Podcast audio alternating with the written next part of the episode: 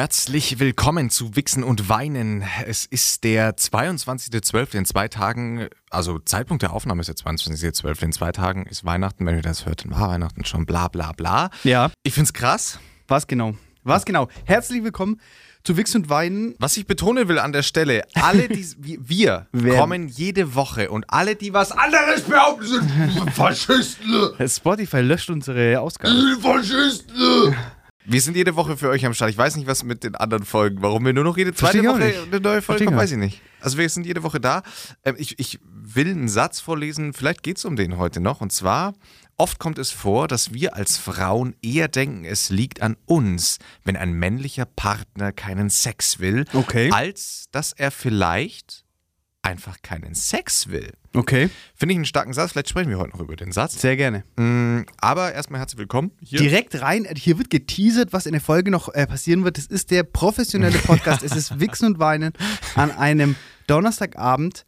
Ähm, und zwar ist es ist Mittwochabend. Es ist aber Mittwochabend und es ist der, äh, man kann quasi sagen, es ist der letzte Mittwoch vor Weihnachten. Und entsprechend, in alter Tradition hat der Flo wieder mal geschmückt. Wir hatten das ja in den, ich glaube, wir haben jetzt, das jetzt das zweite Weihnachten quasi, das wir miteinander verbringen, oder? Vielleicht Ist sogar es das nicht dritte. sogar schon das dritte Oder Weihnachten? das dritte. Krass. Das ist das dritte. Wow. Okay, und in den letzten zwei Malen hat der Flo immer in der Folge vor Weihnachten das komplette Studio für uns Mhm. So ähm, weihnachtlich eingerichtet. Flo's Mama hat äh, Plätzchen gebacken Die besten.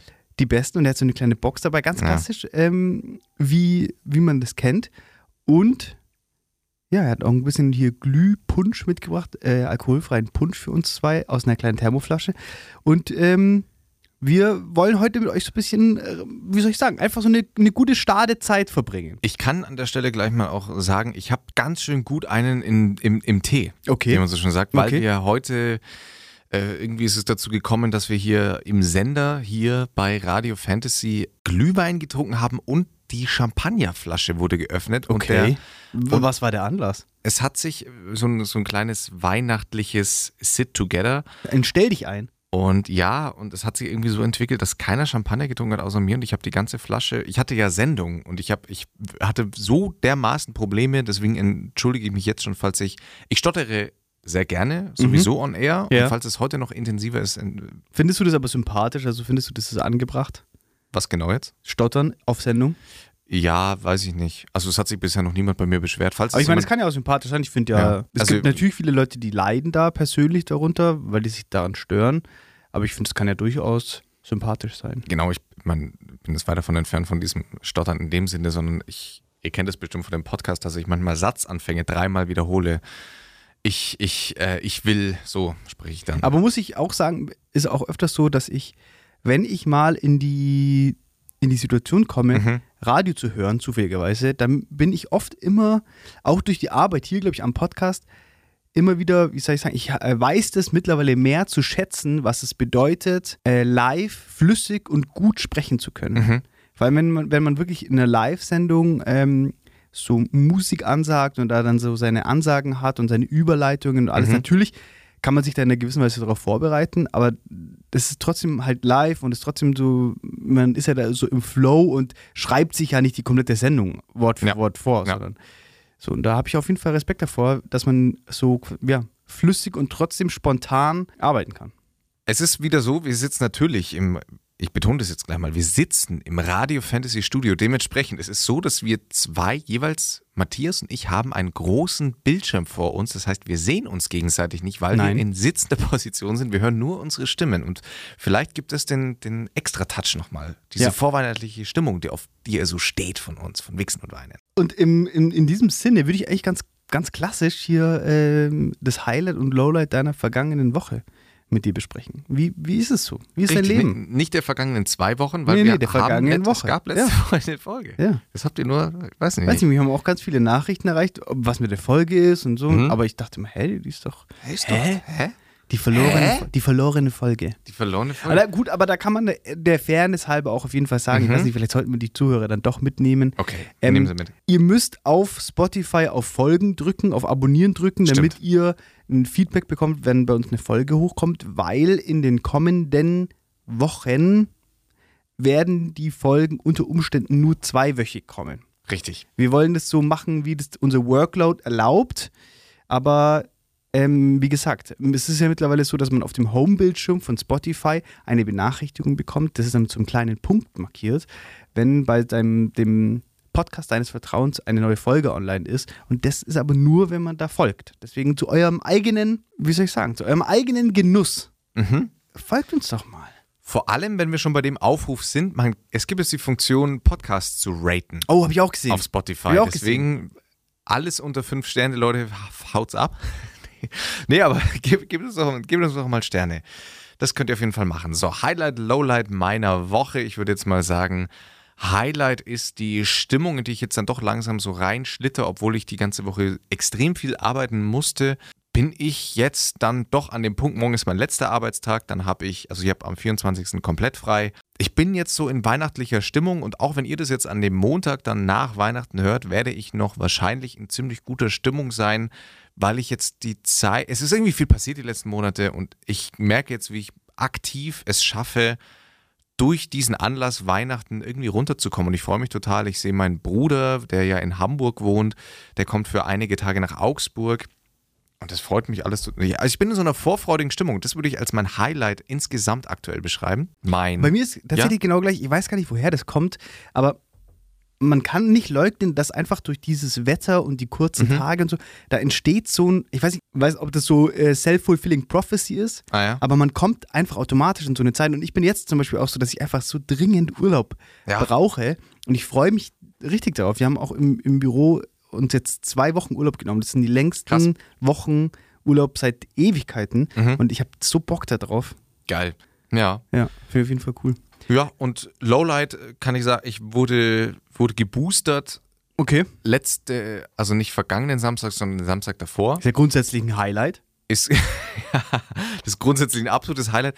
Das, das Lowlight, das da rausgekommen ist, ich war wirklich, ich weiß nicht, wann ich zuletzt so krank war wie nach dieser Boosterimpfung. Es hat okay. mich so umgehauen. Tatsache. Und es war, also die ersten beiden äh, Shots habe ich damals super gut vertragen. Da hatte ich ich hab, hatte nicht mal diesen, diesen Impfarm, den, den viele danach hatten. Ich habe einfach nichts gespürt. Und jetzt die, die Booster-Impfung hat mich super umgehauen. Vielleicht war das, musste es so sein, dass eine von den Impfungen dann umhaut. Und das Schlimme war, ich hatte so ein, in der, in der, in der Nacht nach dem Booster, ging das so Hand in Hand zwischen Fieber und Schüttelfrost. Also ich hatte okay. 10 Sekunden krank hohes Fieber und die nächsten 10 Sekunden hatte ich auf einmal übelst Schüttelfrost. Das heißt, in der Nacht war ich die ganze Zeit damit beschäftigt, die Decke mal kurz hochzuziehen, dann wieder wegzutun, dann mein T-Shirt auszuziehen, dann mein T-Shirt wieder anzuziehen, weil mir arschkalt war, eine Mütze anzuziehen, weil ich gebibbert habe. Und das hat sich über den ganzen, also ich wurde an einem Samstag geboostert und den kompletten Sonntag ging es mir so okay.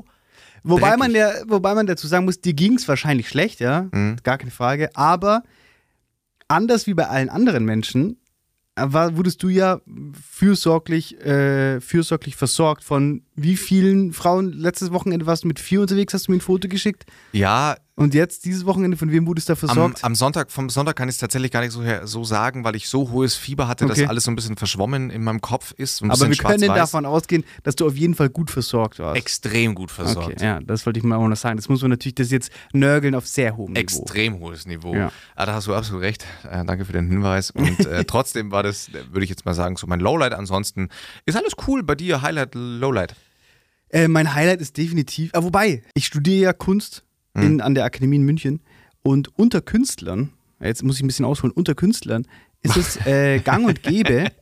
Ich dachte, jetzt kommt sowas wie, dass man, keine Ahnung, wie dass sich Motorradfahrer untereinander so grüßen, dass man unter äh. Künstlern auch sich so erkennt. So. Ja, vergleichbar. Nee, unter Künstlern ist es tatsächlich, also das ist ja eh eine starke Community, mhm. ähm, finde ich zumindest so als Außenstehender. Als Außenstehender. Als Außenstehender? Ich, ja, ich sehe mich selber ja nicht so als ich sehe mich selber jetzt nicht so krass als jetzt, in der Na, ist ja egal. Auf jeden Fall. Nicht so jetzt, Matthias. Da gibt es einen Zusammenhalt mhm. und was es da gibt, sehr schön und das kenne ich eigentlich aus keiner anderen Szene. Ähm, es ist gang und gäbe, dass man miteinander Kunstwerke tauscht, mhm. die man, die man äh, gemacht hat. Mhm. Und ich hatte diese Woche die Möglichkeit, mit einem meiner absoluten Lieblingskünstler ein äh, Bild, also ein Kunstwerk zu tauschen. Und ich habe ihm eine meiner neuesten Arbeiten äh, gegeben und im Gegenzug dazu eins seiner äh, Bilder bekommen.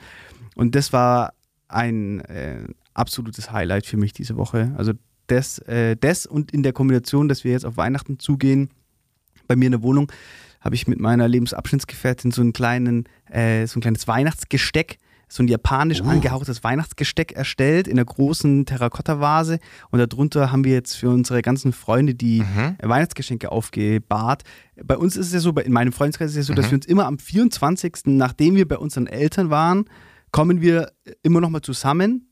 Äh, und da gibt es dann nochmal eine Kleinigkeit zu essen und es gibt was zu trinken und wir beschenken uns alle gegenseitig. Und es ist jetzt nicht nur so ein Wichtelniveau, wo man sagt, Ja. eine Person schenkt der anderen Person was, sondern es ist wirklich so, dass man, dass wir innerhalb dieses Freundeskreises uns richtig groß beschenken. Wow. Und mit groß Okay. meine ich jetzt gar nicht, es muss nicht, nicht, äh, es muss nicht äh, finanziell groß sein oder teuer oder so, sondern es geht einfach darum, es bekommt jeder von jedem eine, Krass. eine Sache. Und man, das ist richtig cool. Äh, Es ist mega stressig, weil man merkt so richtig in den zwei Monaten vor äh, Weihnachten ähm, werden alle nochmal so richtig aufgescheucht und äh, ziehen los und versuchen coole Sachen zu äh, kaufen. Ja. Aber es ist halt mega schön, weil man einfach richtig coole Sachen bekommt. Also, weißt du, ich meine? So richtig coole Sachen einfach. Ob das jetzt irgendwie kleine Kunstwerke sind oder coole Bücher oder irgendwie was für die Wohnung oder so. Ich freue mich richtig darauf. Und das ist nochmal noch mal so nach. Ich finde ja, so bei meinen Eltern sein an Weihnachten ist schon richtig schön. Mhm. Da haben wir auch schon viel drüber gesprochen. Und dann aber nach dieser sehr schönen Zeit dann nach Hause zu gehen und da Mhm. trifft man dann seine ganzen Freunde. Und bevor Corona war, sind wir danach dann nach der Bestellung immer noch in, in den Club gegangen und haben gefeiert zusammen. Und das war schon immer nochmal ein sehr besonderer Abschluss für diese Zeit. Ja. Finde ich teilweise sogar noch cooler als Silvester. Weil Silvester ist irgendwie, ja, ist eigentlich stressig. Aber dazu dann quasi in der nächsten Folge. Richtig. Und mein, äh, mein Lowlight an der Stelle, mein Lowlight an der Stelle, weiß gar nicht, also eigentlich, eigentlich alles okay gewesen Mhm. die letzten Tage. Ich Ja, bin schön, immer noch so ein bisschen im Stress, ähm, ich muss noch viel abarbeiten. Ich werde wahrscheinlich in den zwei Wochen Ferien, die ich habe, auch arbeiten müssen, peu à peu, aber grundsätzlich ähm, funktioniert das alles. Also Ja. alles, alles cool, alles cool bei mir. Alles cool, Ist alles cool. alles cool. Finde ich schön. Ich habe festgestellt, dass ähm, mir ist wirklich was. Jetzt sind, wir, jetzt sind wir in so einer Sexismus-Ding gleich drin. Okay. Aber ich habe mir wirklich die Frage gestellt, nachdem ich ja, wie ihr wisst, ich bin, ich bin ja euer Linear-Fernsehflori. Ja. Also ich bringe euch ja immer mal wieder up to date, was läuft so gerade im linearen Fernsehen. Ich bin ja sehr angetan immer von Werbesendungen. Ich, ich liebe es, Werbung anzuschauen. Ja, haben wir heute in der Arbeit tatsächlich auch drüber geredet. Ich muss auch sagen, also eine richtig gute Werbung, eine richtig gut gemachte Werbung, das hat einfach auch einen riesigen Einfluss. Absolut. Also das ist schon krass. Und, und ich mache mir dann immer eigentlich Gedanken, wenn ich, wenn ich einen Werbespot sehe, genau das eigentlich, nämlich, dass ich dann danach bewerte, fand ich ihn jetzt gut oder schlecht. Und wenn ich ihn schlecht fand, was, was hätte mich jetzt angesprochen? Also so Hm. gehe ich dann immer so. Hm. Ich finde das irgendwie total spannend. Und mir ist aufgefallen, dass ja Kaffeewerbung ist absolut trendy. Und es gibt ja beispielsweise absoluter Trash. und absoluter Trash. Und es gibt ja seit Jahren diese Nespresso-Werbung mit George Clooney. Ja. Und jetzt gibt es auch, jetzt, war, jetzt ist mir spontan der, der, die Marke entfallen, wofür Moritz bleibt treu. Ah, ja, ja, ich weiß. Es gibt jetzt auf jeden Fall eine, eine ah, Werbung. es ist die, es ist eins zu eins die abgeklatschte Ja. Version von der, ja, voll, auch Es der Vibe und alles. eins Ja, zu ja. eins, einfach Ja. die gleiche Werbung. Für was macht er? Für die. Billigversion von äh, Nespresso macht er doch irgendwie. Ich weiß gar nicht. Aber ich habe die Mhm. Werbung tatsächlich im Kino Mhm, gesehen, habe mhm. genau das gleiche gedacht. Fucking Dallmayr-Werbung macht nämlich Moritz bleibt treu. Mhm. Habe ich jetzt hier gerade ergoogelt. Mhm. Und dann Ah, ich dachte, es ist ein SEO. Und dann ist mir aufgefallen, dass auch noch Brad Pitt jetzt auch noch Kaffeewerbung macht. Okay. Und jetzt, warum ich eingangs gesagt habe, talking about sexism, habe ich mich, habe ich mir die, und alle sind genau gleich aufgebaut. Es geht darum, dass ein charismatischer Mann in reifem Alter, sage ich jetzt mal, ähm, genussvoll einen Espresso trinkt. Und es sind alle drei Werbungen exakt gleich. Und ich habe mir die Frage Ja, gestellt, stimmt wirklich. warum ist es eigentlich so, dass es jeweils ein Mann sein muss? Wieso ist da keine charismatische Frau reifen Alters, die in ihren mit 40ern, mit 50ern ist und gerade genussvoll einen Espresso trinkt und dass ein Typ, meistens sind ja die, die Frauen, die dann äh, sowohl Moritz Bleibtreu als auch Brad Pitt, als auch George Clooney in den Werbungen dann anhimmeln, deutlich jünger. Wieso gibt es das nicht umgekehrt? Fände Ja. ich gerade in der heute, fände ich Das stimmt, super spannend. Würde mich auch immer interessieren, ob die, die Zielgruppe Mhm. von diesen Unternehmen irgendwie Genau, das muss. Männer Mitte 40, 50 sind. Vor allem, das sind Ja. alles weiße Männer. es kommt ist die dazu. Zielgruppe für eine, eine Kaffeemarke ein 40, Mhm. 50-jähriger weißer Mann? Muss, muss ja scheinbar so sein. Ich, äh, ich fand das, das ist mir wirklich, weil, weil ich das relativ knapp hintereinander kam, dieses Moritz bleibt treu und Brad Pitt Ding. Und habe ich wirklich diesen Gedanken gedacht, hä, wieso, wieso sind es immer solche alten, jetzt mal no offense, aber wieso sind es immer so alte Säcke? Nee, ich finde find vor allem, was mich äh, am meisten interessiert ist, warum sind es nur Männer? Es muss, wie du sagst, wahrscheinlich tatsächlich firmenintern so sein, dass man, dass man aufgrund irgendwelcher Umfragen weiß, dass scheinbar es oder, oder vielleicht diese, diese Vollautomaten, es sind ja immer Vollautomaten, die beworben werden, dass das wahrscheinlich das ist so ein Männerding. ein Männerding im ich bin jetzt Mitte 50, wofür kann ich mein Geld ausgeben? Geil, ich kaufe mir einen Kaffee Vollautomat. Wenn ich jetzt mich so umschaue in meinem Freundeskreis, ist die äh, Gesellschaft Kaffeetrinkender eigentlich 50-50. Ja, beim, definitiv bei mir auch. Und jetzt, vor allem, du hast ja nochmal noch ein bisschen Besseres. Du arbeitest ja in so einem richtigen Büro-Büro. Mhm. Äh, und da trinken die wahrscheinlich alle Filterkaffee. Ja. Oder was gibt es für euch eine Kaffeemaschine? Es gibt.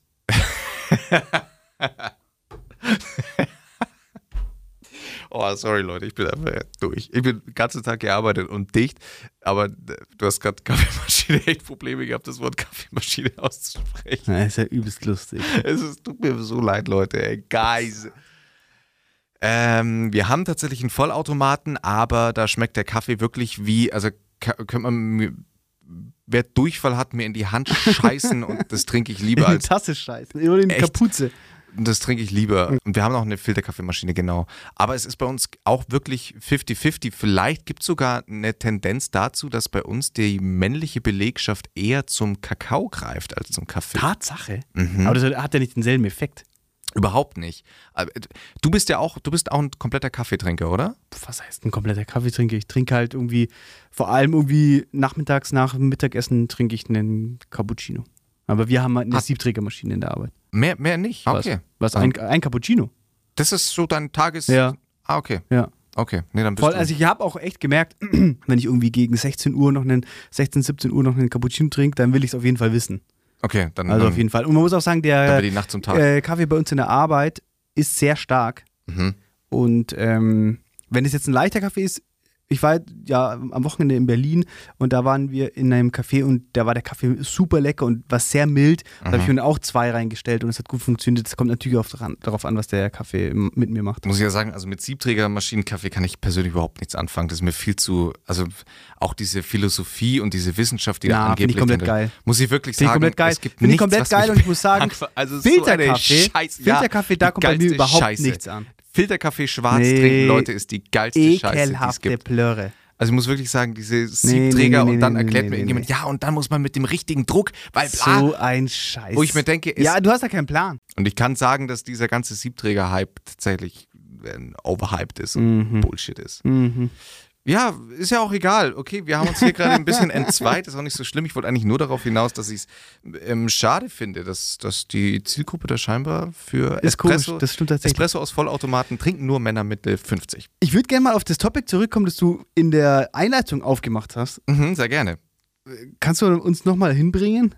Ich lese einfach den Satz nochmal vor. Ja, gerne. Oft kommt es vor, dass wir als Frauen eher denken, es liegt an uns, wenn ein männlicher Partner keinen Sex will, als dass er vielleicht einfach keinen Sex will. Das ist, glaube ich, ein Topic, über das wir schon mal gesprochen haben, wenn ich jetzt nochmal so im, im zweiten Durchlauf höre. Weil wir hatten ja schon mal darüber geredet, dass es eher unrealistisch ist, dass ein Mann keinen Sex möchte. Oder? Der Mann wird ja so als äh, Sexmonster, also als Monster in Anführungszeichen, aber Mhm. so als, als kompletter Performer stigmatisiert. Total. Also es gibt ja schon diese Rolle, dass man sagt, äh, die Frau, der wird, die hat immer Kopfweh und will nicht, und der Mann ist eigentlich immer geil und hat, äh, ist ready Mhm. Ja, ja. to fuck. Total. Ich, ich äh, um, um das jetzt mal, wir sind der gläserne Podcast, der, das Zitat stammt aus der Taz und das ist von einer Taz-Kolumnistin und zwar Lou Zucker. Vielleicht ist sie Amerikanerin und es wird Sucker, Sucker. ausgesprochen. Ganz liebe Grüße. Und sie findet, dass Frauen sich zu wenig Gedanken darüber machen, ob sie Grenzen bei Männern überschreiten. Und deswegen dieser Auszug, dieses Zitat, das sehr stark ist, ist erschienen auf Instagram. Das Zitat findet ihr bei der Taz. Was ist, wie ist deine Einschätzung? ich wurde deswegen direkt davon an oder habe mich sofort angesprochen gefühlt, weil eine meiner Ex-Freundinnen vor einigen Jahren, kam es tatsächlich immer wieder zu Streitgesprächen, Mhm. wenn ich an gewissen Tagen einfach gesagt habe, nee, heute ich Muss bin man heute auch, ist, Stimmung. ist ja der, der gläserne Podcast und wir nehmen euch ja mit Mhm. um, und erzählen euch aus unserem Leben, damit ihr merkt, euer Ja. Leben ist auch ganz normal. Es ist tatsächlich einfach komplett normal, dass der Bedarf an Sex zwischen den Partnern auseinandergeht. Ja, Es ist das Normalste überhaupt. Beziehungsweise, dass das so, ähm, ich würde es jetzt mal als wellenförmig bezeichnen, dass es Phasen gibt, da geht total viel und es gibt einfach Phasen, da geht verhältnismäßig dann im Vergleich zu anderen Voll. Phasen relativ Ja, auf jeden wenig. Fall. Das Und ist völlig ja. normal. Auf jeden Fall. Und man muss auch dazu sagen, dass diese Phasen natürlich auch gegenläufig laufen können. Also Genau. es ist auch noch was. Ich habe letztens, wir hatten doch diese, äh, äh, dieses Einschreiben vor, vor zwei Wochen ähm, von dem jungen Pärchen, die geschrieben haben, dass Ja, die ja, ja. Äh, durch die Arbeit und so sich da jetzt so Rituale geschaffen haben und das so ein bisschen nach Kalender haben. Und ich kann es so nachvollziehen, weil einfach, wenn man viel arbeitet, mit ein Grund, warum wir momentan äh, in der letzten Woche die Folge verloren gegangen ist, Mhm. ist ja, dass ich äh, momentan so viel arbeiten muss und ich merke auch einfach, ich bin ja, ich habe eigentlich immer Bock, aber wenn ich halt um elf den Laptop zuklapp, dann will ich einfach nur nur pennen gehen so. Und wenn du das dann zwei Wochen lang am Stück machst, da geht halt einfach nichts so. Dann ist es natürlich einfach, ja, wie du sagst, es verläuft in, in, in Phasen und es verläuft in Wellen. Ja. Das muss man schon mal sagen, ja. Und ich glaube, es hat auch viel damit zu tun und deswegen finde ich, bringt das Zitat, bringt sie das da schon sehr auf den Punkt, dass man, dass man so ein bisschen lernt mit der Zeit. Ich meine, wir als, als junge Mitzwanziger sind da noch weit weg davon natürlich und es ist alles ein Lernprozess, aber so ein Gedanke, den ich mir schon immer wieder vorhalte, ist, sich selber in gewissen Situationen nicht zu wichtig zu nehmen und dementsprechend auch beim Sex und nicht dann zu denken, scheiße, es liegt schon wieder an mir und bla bla Mhm. bla, sondern damit würdest du, damit finde ich, entmündigst du ja in derselben Sekunde, in der du den Gedanken hast, deinen Partner, Mhm. weil du ja quasi denkst, alles dreht sich nur um dich. Und wenn er keinen Sex will, dann dreht es wieder. Einmal, dreht es sich dann nur um dich selber, statt einfach mal vielleicht zu hinterfragen, hey, okay, der hat vielleicht einfach keinen Bock. Und das hat, ich kann jetzt mal aus, aus meinem privaten, jetzt plaudere ich mal noch, wir sind der, wir sind der Ja, transparente klar. Podcast. Ja, es ist Wix und Und ich kann wirklich aus Erfahrung sagen, in 99,9% der Fälle hat es nichts mit der anderen Person zu tun, warum man an einem gewissen Tag an einem keinen Sex will. Sondern es sind meistens irgendwelche Umstände, die es an dem Abend einfach nicht oder an dem Tag nicht zulassen, dass man denkt, geil, ich habe irgendwie Bock, mich heute nackt auszuziehen und zu bumsen. Mhm. Was sagst du dazu, dass es natürlich auch für ein, ähm, für ein, das, dieses Miteinander in einer Beziehung ist ja Sex einfach extrem wichtig. Ja. Und ähm, dass man ja unter Umständen das Gefühl vermittelt bekommen könnte, dass der Partner kein äh, sexuelles Interesse an einem hat. Also, so, dass man das dann so auf sich bezieht. Dass man sagt, ah, der, der will keinen Sex und es liegt, Mhm. liegt es an mir. Bin ich unattraktiv? So, weißt du, ich meine?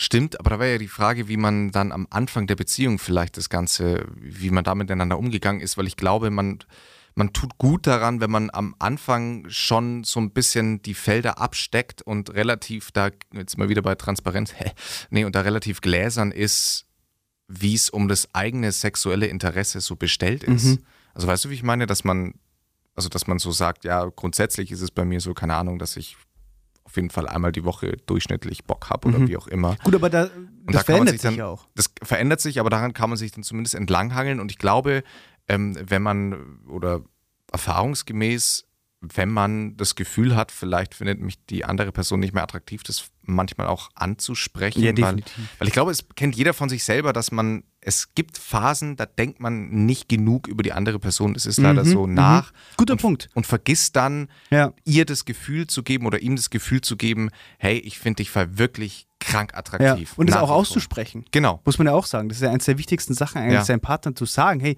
ich finde dich attraktiv, du bist ein attraktiver Mensch. Und es ist nicht leicht und ich finde, das ist ein Punkt, den darf man schon, den darf man schon auch immer mal wieder einfordern. Ja. Und vor allem, ich glaube, dass in so in längeren Beziehungen, also Mhm. Am Anfang, am Anfang einer Beziehung, weil du das vorhin angesprochen hast, dass Mhm. man am Anfang abstecken muss und da mal kommunizieren muss, hey, wie bin ich eigentlich drauf? Das hat natürlich anfangs nochmal eine an, ganz andere Dynamik als nach, ja. keine Ahnung, zehn Jahren. Nee, da hast recht. Klar. Klar. Aber äh, da könnte ich trotzdem bei dem bleiben, was du gesagt hast, dass man halt über die gesamte Zeit hinweg kommunizieren muss. Und man muss sich selber auch fragen, so wie du sagst, man muss sich selber fragen, kümmere ich mich gerade genügend um meine Beziehung? Mhm. Weil meinem Partner zu sagen, hey, du bist eine attraktive Person, du bist ein toller Liebhaber, ich habe Lust auf dich, ähm, so, oder gerade steht mir der Kopf irgendwie da und da, das ist ja der wie soll ich sagen, das Fundament für eine gute Beziehung. Ja, total. Und, und da finde ich auch, geht so ein bisschen, das glaube ich manchmal auch schwierig dann zu, zu erklären, dieses Ding, hey, ich habe voll Lust auf dich und im selben Satz eigentlich dann irgendwie der Person beibringen zu wollen, jetzt gerade passt es nur in mein Leben nicht rein. Mhm. Und ich glaube, das ist, und also glaube, da kann sich jeder wahrscheinlich reinfühlen, dass, also wenn ich jetzt mal den, den Counterpart einnehme, dass wenn mir das dann gesagt wird, dass es natürlich schwierig ist, nachzuvollziehen, aber ich. Mir fällt es brutal schwer, muss ich dir ganz ehrlich ja. sagen. Also ich bin da manchmal devastated. Ja, natürlich. Und, und da sind irgendwie Selbstzweifel, sind da wirklich, ja, egal ja. wie selbstbewusst man sich selber wahrnimmt und sich ja, mit seinem Körper. Definitiv. Und wirklich, sobald sowas ausgesprochen ist, ist es so, die Tür wird eingerannt und so, geil, jetzt habe ich auf einmal Selbstzweifel und ich mhm. glaube, meine Partnerin findet mich doch nicht mehr attraktiv. Findest du irgendwie, es könnte eine Lösung sein, dass man dann hergeht und sagt, ah, okay, mein Partner, der will jetzt äh, Sex mit mir, der braucht meine Nähe, aber ich habe da gerade heute nicht so Lust drauf ist das, findest du das eine annehmbare Option zu sagen, okay, dann, äh, keine Ahnung, hole ich meinem Partner einen runter, meiner Partnerin? Das geht ja in beide Richtungen.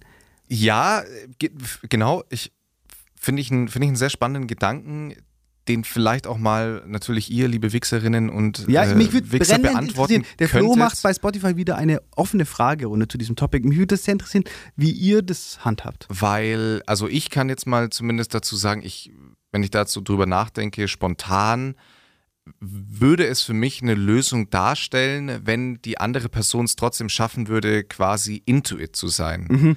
Also weil die Gefahr ist, glaube ich, dann schnell da, dass du. Mhm, ich weiß, was du meinst, dass man also, sich so als, als, dass man dem Gegenüber so als Dienstleister ja, wahrnimmt. Genau. So. und, und, und dann auch sich so selber denkt, ja, die macht es jetzt nur, weil ich das will. Ich will ja. aber, dass sie es auch will. Ja. Und ich glaube, da ist es so mega schwierig, jetzt die Waage zu halten, aber vielleicht gibt es ja. gibt's, gibt's unter unseren HörerInnen gibt's ganz bestimmt welche, die schon lange, lange, lange in der Beziehung sind ähm, und da vielleicht so ein bisschen äh, ein paar Taktiken rausgefunden haben, wie man es schafft, dass man sich immer trotzdem beim Sex dann wertgeschätzt und sexy fühlt. Mhm. Deswegen äh, ant antwortet bitte. Ich hatte da mal in einer ganz anderen, äh, in einem ganz anderen Zusammenhang. Mhm.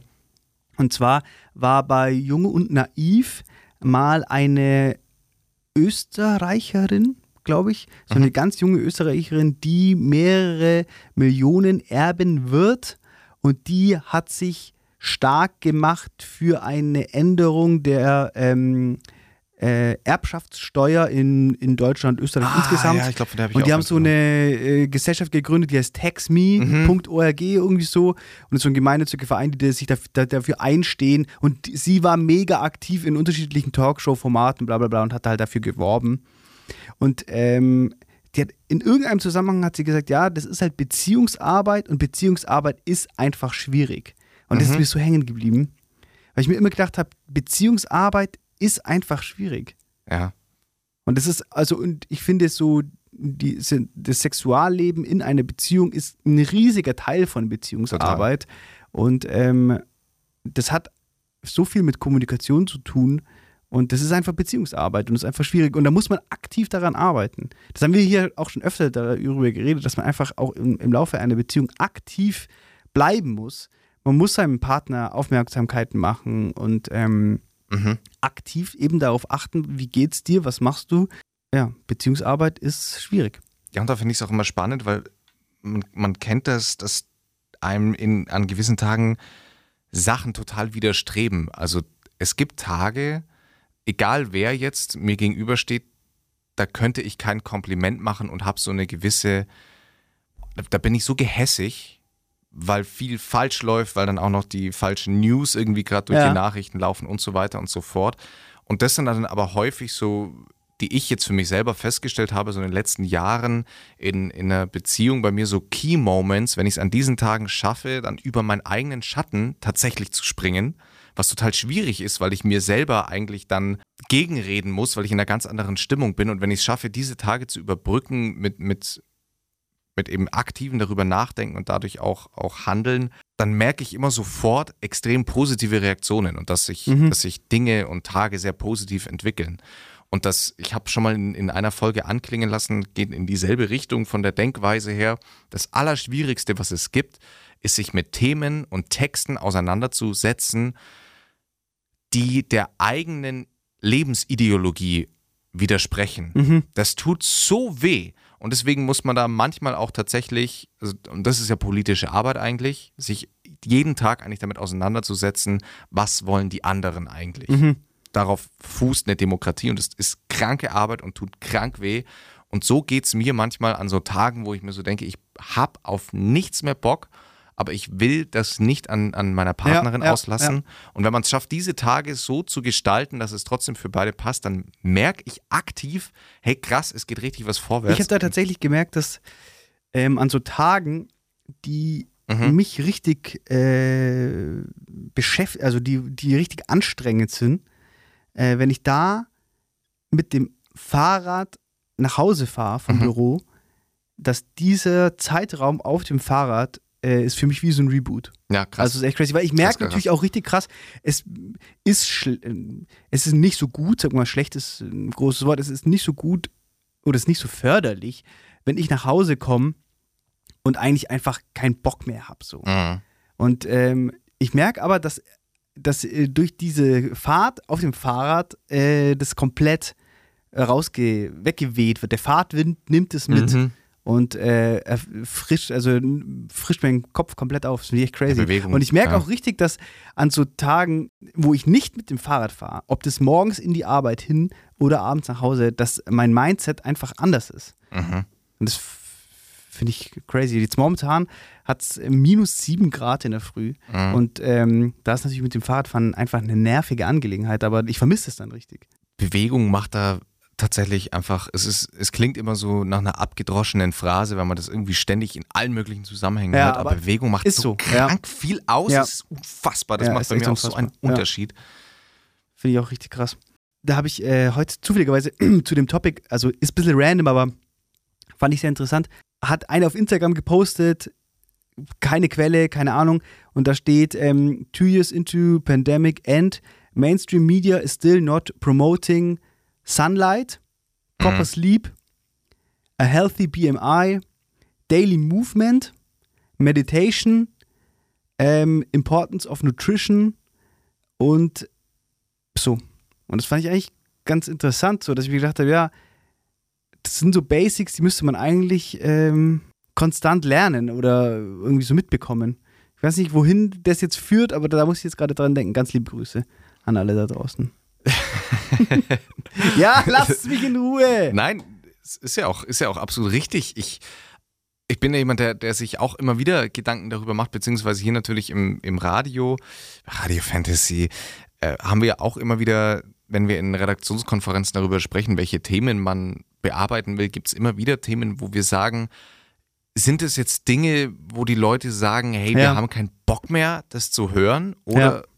weil es too basic ist? Weil ich denke mir auch, also was mich da am meisten jetzt getriggert hat, war eben diese Sache nach dem, äh, nach dem, nach der Bewegung und der Meditation. Mhm. Und wir, es dreht sich bei uns vieles ja immer, also hier bei uns im Podcast, vieles immer wieder kommen wir zurück auf Schule Ja. als, wie soll ich sagen, als, als, als Rückgrat unserer Gesellschaft. Und ich Ja. glaube, das wird noch viel krasser in der Zukunft, wenn wir uns wegbewegen von so einer Arbeitsgesellschaft hin zu so einer Sinngesellschaft. Dass das, was wir in der Schule erlernen, ist so wichtig. Und Mhm. da denke ich mir dann in dem Zusammenhang, diese zwei Wochen Sportunterricht, das kann man ja nicht mal mehr Sport, das kann man nicht mal Unterricht nennen, sondern das ist einfach nur zwei Wochen das Rumeiern. Das verfehlt eigentlich die Wichtigkeit. Also eigentlich müsste man da doch irgendwie lernen, dass es wichtig ist, ist sowas in seinem Leben zu integrieren und sich selber darum zu kümmern. Das Schlimme ist, dass es gibt, es gibt ja genug empirische Daten dazu, wie wichtig beispielsweise Sport, Musik und Kunst für Kinder ist in der, in, im Kindergarten, in der Grundschule Ja, ja. und auch dann in der Sekundarstufe später. Ja. Und trotzdem ist es so, dass in Deutschland, also wir sprechen hier natürlich nur von Deutschland, es gibt ganz tolle andere Modelle in anderen Ländern, da das Ding oder jetzt mal auch speziell Bayern, ich kenne mich jetzt natürlich nur mit dem Schulsystem im Speziellen in Bayern aus, aber dass das einfach komplett wegignoriert wird und allein wenn ich an die Pandemie denke, ich habe ja ein Sportprojekt damals dann geleitet, in dem wir Sportunterricht über Zoom angeboten haben an der Schule, was durch die Decke gegangen ist, wo auch die, die Klassenlehrerin zu uns gesagt hat, das allererste, was gekürzt wurde durch den Unterricht zu Hause waren Ja. einfach die Sport, Musik und Kunststunden. Ja. Da wurde einfach gesagt, ja, das könnt ihr unter den Tisch fallen lassen, wir machen Ja. nur noch. Und, was nicht gekürzt wurde, war der verschissene Religionsunterricht. Natürlich nicht und, und ich finde, es hat in einem, ich kann mich jetzt, es tut mir total leid, ich kann mich jetzt nicht mehr erinnern, wer das gesagt hat. Ich habe es in dem Podcast, es war ein Interview-Podcast, sorry, sorry, sorry. Vielleicht kann mich jemand dann darauf hinweisen, der zufällig die gleiche Folge gehört. Es war eine Wissenschaftlerin, ähm, die sich für, für Wissenschaften im Allgemeinen einsetzt und die hat auch gesagt, Warum werden eigentlich diese verfickten Naturwissenschaften immer so hochgehalten in Deutschland? Und es geht immer um diese Naturwissenschaften, weil sie dann gesagt hat, wisst ihr eigentlich, wo 90 Prozent dieser ganzen tollen Naturwissenschaftler landen? Die landen in Betrieben, wo es darum geht, wie BMW, Mercedes oder sonst wo, wie eine Tür noch um ein Müh leiser zugeht, als sie davor zugegangen Ja. ist, wo es darum geht, wie kann der Seitenspiegel aerodynamischer gestaltet. Da landen diese ganzen Ja. Naturwissenschaftler, Ja, die das, sind, alle wollt. das ist ja das, was wir immer auch hier schon besprochen haben, dass die Zukunft basiert oder wird auf Soft Skills basieren. ja. Die Fähigkeiten, die in der Zukunft benötigt werden, das sind Soft Skills. Ja. Und die werden tatsächlich erlernt in ähm, Sport, Kunst, ja, Musik, keine Ahnung, inter, inter, äh, ja, inter, wie, wie nennt man das? Gesellschaftlich, inter, ja. Ja, egal wie man das nennt. Ähm, ich, hatte ja. ähm, eine, eine letzte Sache dazu, fand ich ganz interessant. Ich äh, schaue mir ab und zu von Ben Francis, das ist der Gründer von Gymshark, Gründer und Hauptaktionär. Mhm. Oder das ist keine AG, Haupteigentümer. Ähm, und der hat erzählt, dass er in der Schule immer sehr schlecht war. ja, Und erst als er angefangen hat, ins Fitnessstudio zu gehen, also der hat äh, quasi so amateurmäßig Bodybuilding gemacht, hat er erkannt, dass er, wenn er sich in einer Sache anstrengt und da in die Sache reingeht, dass er einen Einfluss auf das Ergebnis hat. Mhm. Und es hört sich jetzt total äh, trivial an, aber am Ende des Tages ist es, ich glaube, ich für einen jungen Menschen eine krasse Erkenntnis. Weil ganz viele sitzen, keine Ahnung, vor Mathe und denken sich, was mache ich hier eigentlich? ja. Weil die nie gelernt haben, dass der Lernaufwand, der betrieben wird, zu einem tollen Ergebnis führen kann und dass dieses tolle Ergebnis sich gut anfühlt. Total. Ich, ich nehme, ich habe ja, also in, in das Sportstudium, muss ich wirklich sagen, an der, an der Uni Augsburg ist sensationell. Man ist da sehr, sehr, sehr, sehr, sehr viel in der Praxis unterwegs und da war es immer mal wieder sensationell, was Kinder, wenn die aus, dem, aus der normalen Klassensituation rausgenommen wurden, wo es um die klassischen Fächer eben ging, äh, rein in den Sportunterricht und die da erkennen, genau wie du sagst, Erkenntnisse über sich selbst erlangt haben, Ja. das wussten sie gar nicht. Und wenn, und wenn das nur ist, jetzt mal, also ohne Scheiß, ich war an der Schule und da gab es Kinder, die konnten in der dritten Klasse nicht rückwärts laufen. Also, also ohne, ohne, ja, ohne Scheiß, die sind wirklich, und ich habe mir immer gedacht, Bro, was ist eigentlich los? Ich wollte ich wollte so ein bisschen Aufwärmen machen und dann Ja. rückwärts laufen und dann sind die über ihre eigenen Füße aber reihenweise gefallen. Ich Krass. bin- ich habe gedacht, was ist denn hier los? Ja. Und dann haben wir, und dann, das waren vier, fünf ganz schwache, ähm, sportschwache Kinder.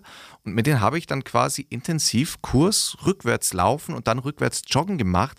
Und mit was für einer fetten, geschwelten Brust, die nach dieser Ja, Stunde klar. raus sind Ja. und das erzählt haben, noch wochenlang. Danach sind Eltern zu mir gekommen und haben gesagt, ja, der, äh, was weiß ich, der Marco, Jeremias? genau, erzählt immer noch davon, dass er jetzt rückwärts laufen kann und zeigt ihr das ständig beim Kochen oder sonst irgendwas. Und die Kinder Ja. erfahren sich als sowas, durch so Weil- kleine Schritte, und als das, sowas Ja, Tolles. genau, das ist sowas Kleines, das dir aber die Möglichkeit gibt, dein Selbstbewusstsein aufzubauen und Ja. zu, zu verstehen, dass du in der Lage bist, Ja.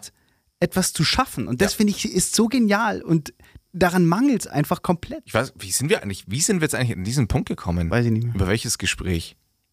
Ich kann mich gar nicht mehr an den, Anf an, an den Anfang unseres Gesprächs erinnern. Aber dann ist ja gut. Aber es ist, es ist absolut ein schönes Plädoyer jetzt zum Schluss gewesen. ich wollte noch eine, eine Sache aufmachen. Mhm. Ähm, das ist ja heute der lange Podcast, die lange Podcast-Folge. Ja, weil wir ja nur noch jede zweite Woche da sind. Genau. Wie gesagt, heute Morgen war es minus 7 Grad. Mhm. Ähm, ich war morgens noch kurz bei der Bank und auf dem Weg in, äh, zur Bank bin ich über den ähm, Moritzplatz gelaufen. Und ähm, in Augsburg gibt es seit äh, bestimmt jetzt, glaube ich, seit zwei Jahren oder seit einer sehr langen Zeit, zwei oder Mhm. drei Jahre, also richtig lang, Mhm. co correct me if I'm wrong, äh, ein Klimacamp. Die haben das, war doch ja, schon das vor. schon vor der Pandemie. Ja, die haben das schon vor der Pandemie aufgemacht, oder? Also ja. muss, muss fast drei Muss Jahre sein. ja. Da gibt es ein Klimacamp und zwar sieht es so aus, die, die waren anfangs am, am Rathausplatz, also ganz Mhm. prominent, direkt neben dem Rathaus, haben die ein, ein bestimmt, weiß ich nicht, 50 Quadratmeter großes Feld für sich beansprucht Mhm. und das haben die abgesteckt mit so selbstgebauten Zäunen und da hatten die so ein richtiges, es hat ausgesehen wie äh, ein ähm, Basiscamp von der Mount Everest äh, Besteig, Bes- Tour. Äh, und da hatten die ähm, halt, keine Ahnung, Zelte und so Flaggen und haben halt da so ähm, einfach auf die Klimamissstände aufmerksam gemacht. Und Luisa Neubauer war auch mal dort und hat die besucht und jedes Mal, wenn Fridays for Future demonstriert hat, war das so ein Kernpunkt, wo diese Demonstrationen, keine Ahnung, sich drumherum entwickelt haben. Der wurde Was? Bastard. Tut mir leid. Im Gegensatz zu dir habe ich halt den ganzen Tag gearbeitet, du hast nur Ich gesoffen. habe auch den ganzen nur Tag gesoffen. gearbeitet. Nur und halt gesoffen. zusätzlich noch was getrunken. Faules Kann Stück. eigentlich dafür. Auf jeden Mann. Fall bin ich an dem verkackten Ja, Klimacamp Scheiße. vorbeigelaufen. Mhm. Es ist minus sieben Grad und die waren äh, da drumrum Mhm. gesessen und haben, haben da abgehangen. Mhm. Und dann habe ich mich gefragt, wie, also erstmal, wie krass ist es, dass die ja am Ende des Tages für uns, Mhm. die setzen sich für eine Sache ein, die uns allen hilft, dass die für diese Sache so energisch einstehen und das seit über drei Jahren in diesem Camp wohnen und, und, und demonstrieren und auch bei solchen krassen äh, Witterungen. Und jetzt die Frage, welche politische Entwicklung müsste es geben oder für welche politische Situation würdest du eine solche Demonstration angehen? Mhm.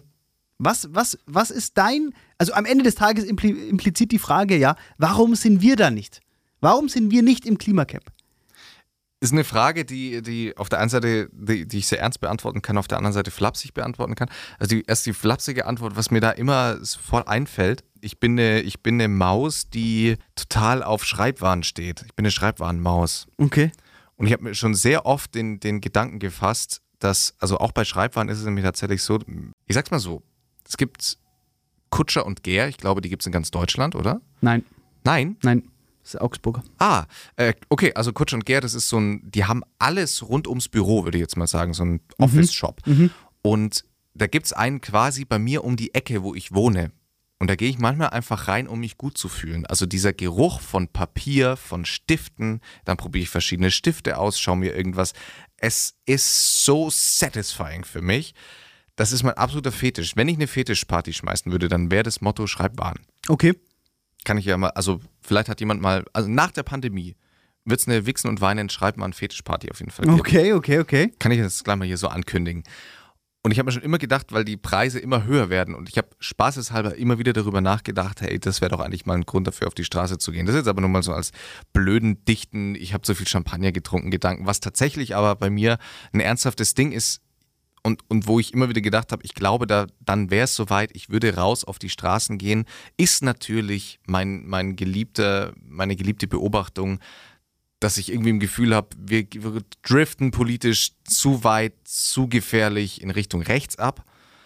Und ich warte irgendwie so, nur, es fühlt sich an, als würde ich nur auf diesen Moment warten, wo ich so merke, okay, jetzt ist eine Linie überschritten, ich werde jetzt versuchen, alle Menschen in meinem Umkreis und dadurch dann auch in deren Umkreis und so weiter und so fort zu mobilisieren und wir müssen dagegen jetzt angehen.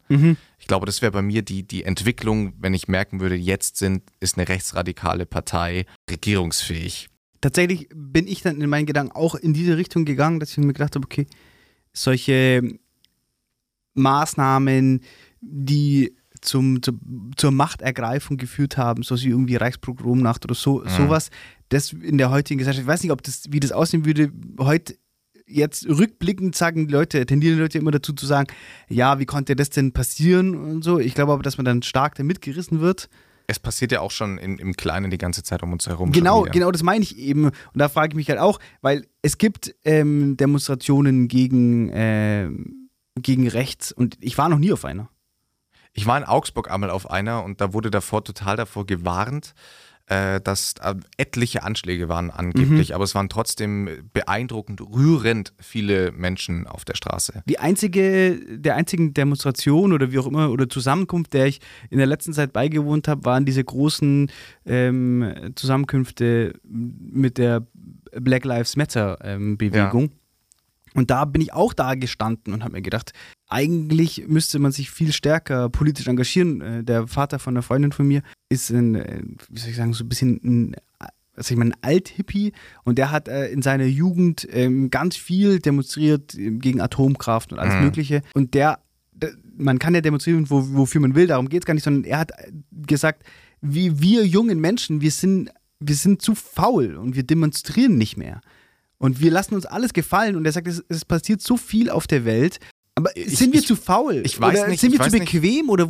Ich würde es ich weder auf Faulheit noch auf Bequemlichkeit schieben. Ich würde es vielmehr darauf schieben, dass wir schon in einer gewissen Weise platt gemacht werden mit so einem Overload an Informationen und, und es ist ja auch irgendwie nicht mehr so richtig erwünscht, gegen irgendwas zu sein. Also dafür zu sorgen, dass man jetzt eine, eine Gegenstimme erhebt, ist ja ist ganz schwierig, weil man sofort mit, mit gewissen Dingen in Kontakt gebracht wird, was ich nie vergessen werde oder was die ganze Zeit auch passiert.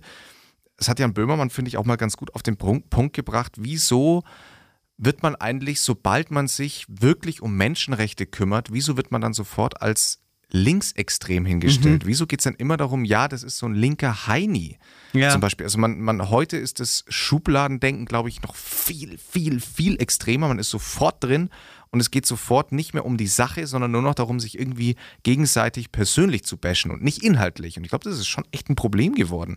Und nochmal, ich glaube nicht, dass es an Bequemlichkeit liegt, sondern eher an einem Erschlagensein durch Informationen, weil wo, wie du sagst, es gibt eine Milliarde Gründe gefühlt, wofür man auf die Straße gehen soll. Ja, und wo fange ich jetzt genau an? Und deswegen umso beeindruckender, dass, dass, dass eine Greta Thunberg damals das geschafft hat, Fridays for Future weltweit so ins Rollen zu bringen. Und mhm. jetzt, dass eine Luisa Neubauer nach wie vor nach etlichen Jahren da die, die Stärke hat, ähm, da vorwegzugehen. Aber eigentlich ist, also mich hat das, äh, wie gesagt, das ist mir heute Morgen passiert und mich hat jetzt den Tag über schon nachhaltig beschäftigt, dass ich mir gedacht habe, diese Probleme betreffen uns alle. Mhm. Und ähm, es gibt aber einfach nur auf die Gesellschaft betrachtet wirklich einen Mikroprozentsatz, äh, der sich wirklich aktiv ähm, dafür einsetzt. Und dieser Teil, das muss man ja auch mal sagen, wir haben da auch schon mit drüber geredet, äh, Luisa Neubauer opfert ihr Leben mhm. für uns. Mhm.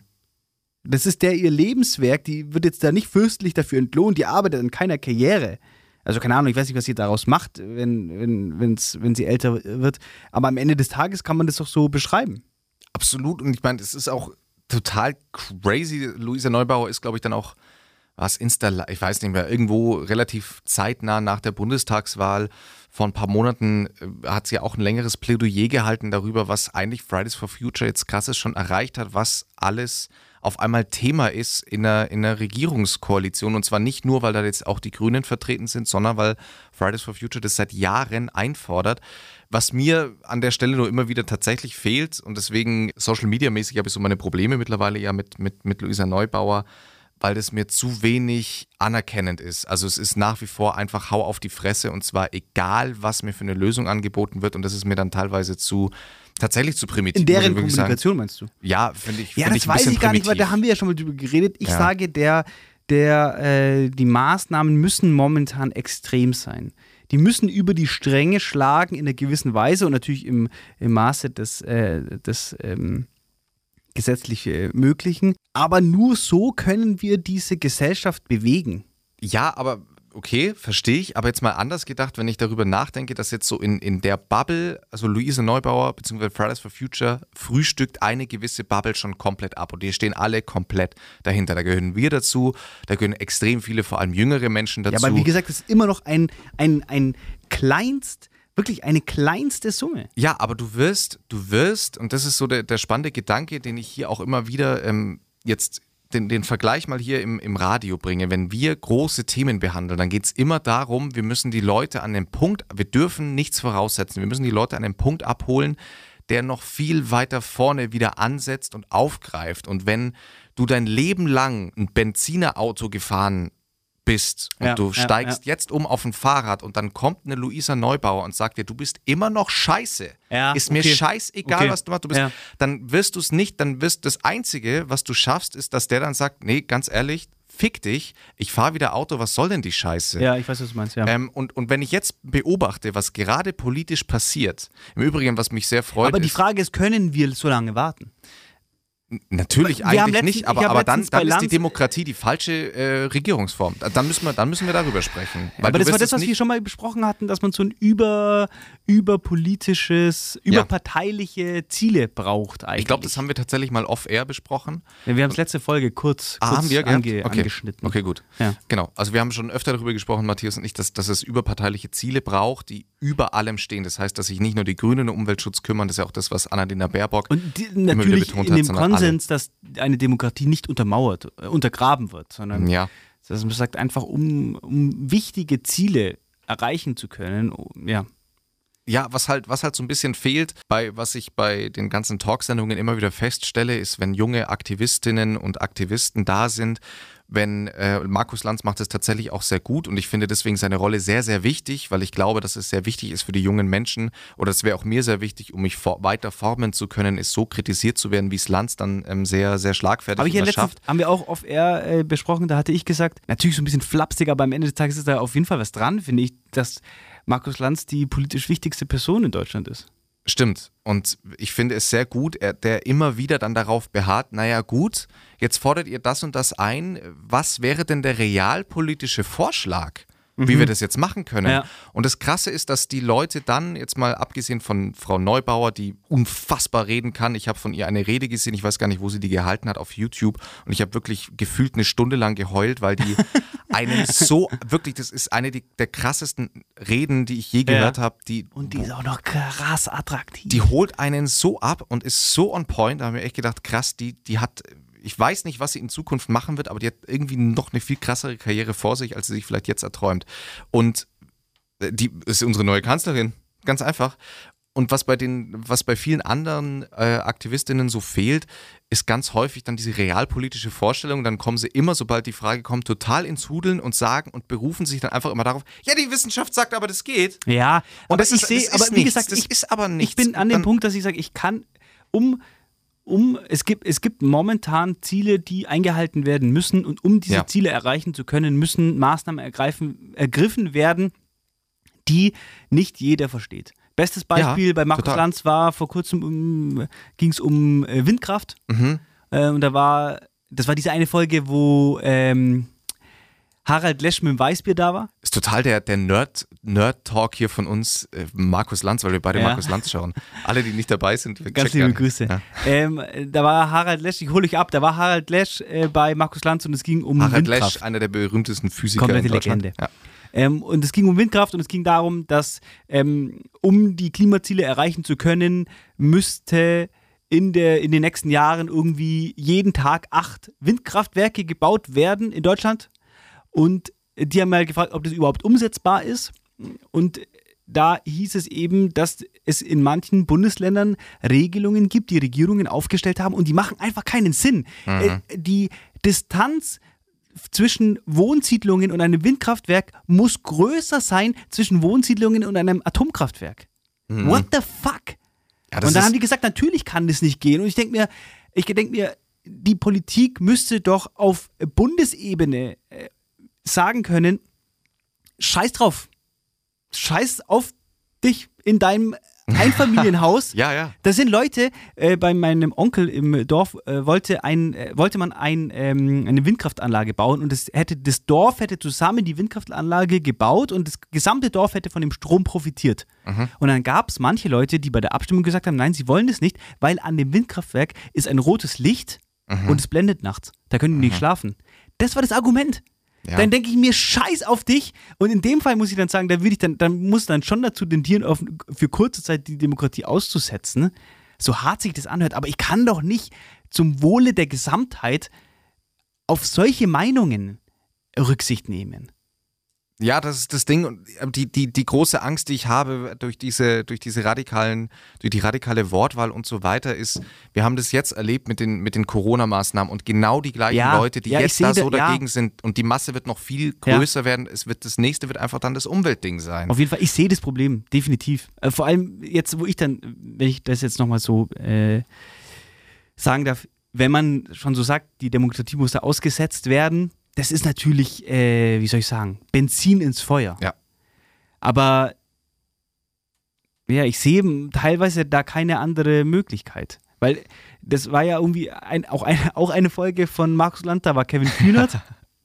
Und da haben die auch, der hat Luisa Neubauer, Kevin Kühnert einfach komplett geraped, Mhm. weil der auch gesagt hat, es ist einfach alles zu langsam. Und dann hat er gesagt, es ist halt Politikarbeit. Ja. Er, er kann alleine nichts entscheiden, sondern er muss immer sagen, hier stehe ich, da stehen die anderen, wie kommen wir gemeinsam Ja. zu einer Lösung. Diese ganze Kompromissarbeit und das ist halt einfach crazy zeitaufwendig und ermüdend und verwässert auch die Ergebnisse. Total und weil die Leute einfach nach wie vor nicht so richtig begriffen haben, worum es eigentlich geht. Also die, die, es, es fehlt nach wie vor das Verständnis, dass die Welt sich wirklich, jetzt mal um es ganz dystopisch darzustellen, dem Ende zuneigt und das, das Ergebnis werden wir kriegen und das wird äh, ziemlich heftig sein. Ich habe tatsächlich aber, weil, weil viele immer, es ist cool, es ist total cool, zynisch über die neue Bundesregierung zu sprechen und so weiter und so fort. Was ich aber eigentlich viel cooler finde, ist, dass ähm, gewisse Posten sehr geschickt besetzt wurden und ich bin mir relativ sicher, es jetzt schon, ähm, wenn ich Aussagen von Habeck und auch von, von Baerbock höre und selbst auch die, die SPD-Posten, allen voran die Familienministerin Anne Spiegel, hey, es tut sich gerade richtig viel und ich finde es einfach an der Stelle, ähm, fände ich es mal angebracht zu sagen, okay, ähm, hey, es bewegt sich jetzt richtig viel. Dann geht es natürlich darum zu sagen, es reicht nicht, aber immer dieses einfach nur draufgeballer und wenn man dann aber eine Nachfrage bekommt oder Gegenwind, dann einfach auf bockig zu machen äh, und, und sich auf nichts berufen zu können, außer auf irgendwelche wissenschaftlichen Daten, die, und das muss man auch Ja, aber ich verstehen, find- ich find- empirische ich find Daten werden unter Laborbedingungen erhoben. Das Ja, muss man verstehen. Ich finde teilweise, nichts- ja. dass wenn jetzt so ein Fridays for Future Aktivist kommt in eine Talkshow und auf einen Missstand hinweist, ich finde nicht, dass dem seine Aufgabe es ist, eine Lösung zu liefern. Dem, die Aufgabe ist es wirklich, auf den Missstand hinzuweisen. Und die Lösung zu finden für den Missstand, das ist die Aufgabe der Politik. Ja, aber dann Und kann, so wie Luise Neubauer immer sagt, sie ist keine Politikerin. womit sie sich natürlich in, der- in Leicht der Sekunde macht, aber- brutal leicht macht. Aber, Weil du, du, aber wenn ich jetzt anfangen würde und sie in die Politik zu holen, dann ist sie, ist, werden ihr so die Hände gebunden, wie jetzt zum Beispiel einem Kevin Kühnert. Und dann kann die nicht mehr so aktiv, so radikal auf Missstände aufmerksam machen, wie sie es momentan machen. Und das finde ich ist schon natürlich. Klar, also es ist, es ist eine, es ist ein, es, das Thema an sich ist ein Paradoxon. Ja. Weil du, egal wo du die Stellschraube anfängst anzuziehen, wirst du merken, scheiße, jetzt vergesse ich aber gerade die andere Seite. Und das ist demokratische Arbeit wahrscheinlich am Ende des Tages. Ähm, aber wie, wie, wie gesagt, was, was mir fehlt, ist so ein händereichendes Element. Ich habe oft oder eigentlich fast immer nicht so wirklich das Gefühl, dass gerade darauf hingearbeitet wird, dass wir zusammen dran arbeiten, sondern es geht nur darum, wer ist gut und wer ist scheiße. Und das ist mir, äh, da komme ich immer wieder auf dieses Wort zurück, primitiv. Ich finde, das ist was total Primitives und Plattes und ähm, so funktioniert die Bildzeitung und da würde ich mir manchmal wünschen, dass jemand reflektiert ist, wie ich dem allen das zutraue. Und ich bin, wie gesagt, großer Fan der Fridays for Future Bewegung. Ich bin noch viel größerer Fan von Luisa Neubauer, aber das würde ich mir manchmal wünschen, dass die ihre brutale Empathie, wie gesagt, ich kann nur diese Neubauer-Rede empfehlen, die sie hat, ein bisschen mehr auch zeigt, ähm, dann PolitikerInnen gegenüber, weil ich glaube nicht, dass du es mit, mit, mit Hasstiraden schaffst, noch mehr Leute ins Boot zu holen. Die, die du schon erreicht hast, die sind sowieso dabei und jetzt geht es doch eigentlich darum, denen ein Angebot zu machen, die eher gegen dich sind. Und du wirst das nicht schaffen, indem ich denen sage, ihr seid übrigens scheiße. Ja. Eine andere Sache, das war jetzt ein richtig, richtig wilder Talk, hier geht es wirklich hoch und runter. Boah. Aber ich wollte abschließend noch kurz ein anderes Topic ansch anschneiden. Ich habe dir letzte Woche eine Stellenanzeige zugeschickt Ja. und ich will jetzt nichts hören, Ich habe noch keine Antwort bekommen. aber du hast abgeschickt. Ich habe abgeschickt Okay. Hast du auf Instagram auch penetriert? am vergangenen Freitag. Und auf Insta. Nee, habe ich. Auf, Äh, unbedingt auf Instagram auch penetrieren. ja. Unbedingt. Wobei tatsächlich die Stellenausschreibung auf. Äh, Um kurz die Zuhörer abzuholen. ja. Ich äh, bin ja großer Fan von OMR Mhm. äh, und deren Podcast mit Philipp Westermeier. Ganz liebe Grüße. Ich würde mich freuen über eine Einladung, muss ich mal ganz ehrlich sagen. Vielleicht äh, kann es irgendjemand an den dahin tragen. Finde ich richtig cool, höre ich mir richtig gerne an. Und da war, jetzt fällt mir der Name nicht ein. Paul Ripke. Paul Ripke. Äh, zu Besuch. Der ist da anscheinend öfter. Äh, ich habe mir das da zum ersten Mal angehört, die Folge mit dem, weil, muss man sagen, über Paul Ripke kann man sagen, was man will, ist, ein, ist, eine, ist eine Persönlichkeit. Mhm. Aber was man sagen muss, er ist einfach ein extrem umtriebiger Typ. Mhm. Und ähm, schafft es einfach konstant irgendwie die Leute zu begeistern und da so ein bisschen aus Scheiße Gold zu machen. Und der hat ähm, die letzte halbe Stunde von dem Podcast äh, genutzt, um da so ein bisschen äh, auf äh, offene Stellen in seinen Unternehmungen aufmerksam zu machen. Er hat ja um sich herum ein Imperium gebaut oder ist dabei, das auszubauen. Und unter anderem war da, hat er jemanden gesucht, äh, der ihm hilft, den seinen Podcast, den er ehemalig mit Joko Winterscheid gemacht hat, quasi auf ein neues Level zu heben. Mhm. So habe ich es verstanden. Genau. Und äh, er hat gefragt, er sucht jemanden, der ihm da helfen kann. Und ich habe das gehört und habe sofort an äh, Flo gedacht. Was mich sehr geehrt hat. Und dann habe ich ihm geschrieben. Und das ist wieder dieser Punkt, über den wir vorhin geredet haben. Finde ich äh, im Sportunterricht, dieses ähm, Erlernen, selbstbewusst zu sein. Mhm. Ich finde, das muss man auch einfach definitiv machen in einem Freundeskreis. Total. Also sich Absolut. gegenseitig hey, den ja. Mut zu machen und sich gegenseitig mal nochmal in die Erinnerung zu rufen, hey, du bist eine extrem wertvolle Person, du hast was auf dem Kasten, raus aus der Komfortzone, nutz die dir zugrunde liegenden Fähigkeiten und geh rein in die Masse.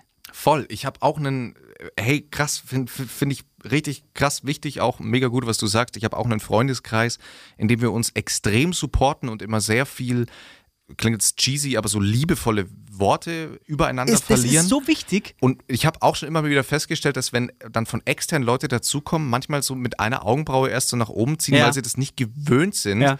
dass wir da so teilweise uns so richtig krass supporten und so den Rücken stärken. Ähm, ja, deswegen, hey, macht es. Das ist tatsächlich ein guter Aufruf, Matthias. Äh, absolut ja. wichtig. Im, Im Freundeskreis stärkt euch. Auf jeden Fall, was ich sagen wollte, die Stelle war tatsächlich auf eine, auf eine Frau ausgeschrieben, also ist auf eine Frau ausgeschrieben. Hä? Also er hat, genau, okay. sind ganz viele Stellenanzeigen, viele sind okay. gegendert und hier wird explizit nach einer Redakteurin gesucht. Ah, okay. Ähm, ich habe jetzt trotzdem ja, gut, mal meine kann Anfrage. natürlich, äh, finde ich, ist ein cooler Move, muss ich sagen. Genau. Wir hatten mich jetzt kurz verwundert, aber es ist ein Move. Ist es in Deutschland nicht gesetzlich vorgegeben, dass Stellenbeschreibungen immer auf alle ausgeschrieben werden? Keine Ahnung ich dachte, dass man, ich dachte mal, ist, man kann, man kann, man, äh, man kann eine Abmahnung bekommen, wenn die Hoi. Stelle nicht äh, äh, komplett gegendert ist. Ah ja. Okay. Aber das War, weiß ich. Kenne ich mich nicht aus. Weiß ich nicht. Okay. Mhm. Aber du hast deine Bewerbung trotzdem dorthin geschickt. Ich habe es trotzdem. Aber du gehst jetzt mal davon aus, dass deine Chancen geschmälert sind, weil du keine weiblich gelesene Person bist. Ich habe es genau, ich habe es quasi mehr nach dem Motto geschrieben, falls er in Zukunft dann irgendwie doch. Okay, hast du, äh, du bist darauf eingegangen. Redaktionelle. Genau, ich habe gesagt, dass ich das gesehen habe, dass er, okay. dass er nach einer Redakteurin sucht, ja. aber ähm, dass quasi, wenn in Zukunft er, er noch weiter Verstärkung sucht, ich okay. mich damit anbiete. Shit, weil ich hätte dich da wirklich gesehen. Ja, ich, also, ich mich auch. Ich habe ja. hab dann nämlich die OMR-Folge nachgehört ja. und wie er darüber gesprochen hat, habe ich mir auch gedacht, ja krass, da würde ich schon, auch die Stellenbeschreibung war eigentlich ja. genau auf mich maßgeschneidert. Okay, gut, aber dann lass es uns dabei bleiben. Genau, schöne, frohe Weihnachten. Wie lange haben, wir jetzt, wie lang haben wir jetzt aufgenommen? Eine Stunde. Okay. Ich, mir kam es ewig vor. Ich hoffe, euch kommt es beim Hören auch so spaßig und unterhaltsam und informativ rüber, wie mir es jetzt beim Aufnehmen gekommen ist. Ähm, wir wünschen euch frohe Weihnachten. Wenn ihr das hier hört, seid ihr ja schon voll gefressen und mhm. habt eure ganzen neuen Goodies am Start. Ähm, Ratet diese, uns auf Spotify. Ja, bitte. Und abonniert uns. Cool, bis dahin.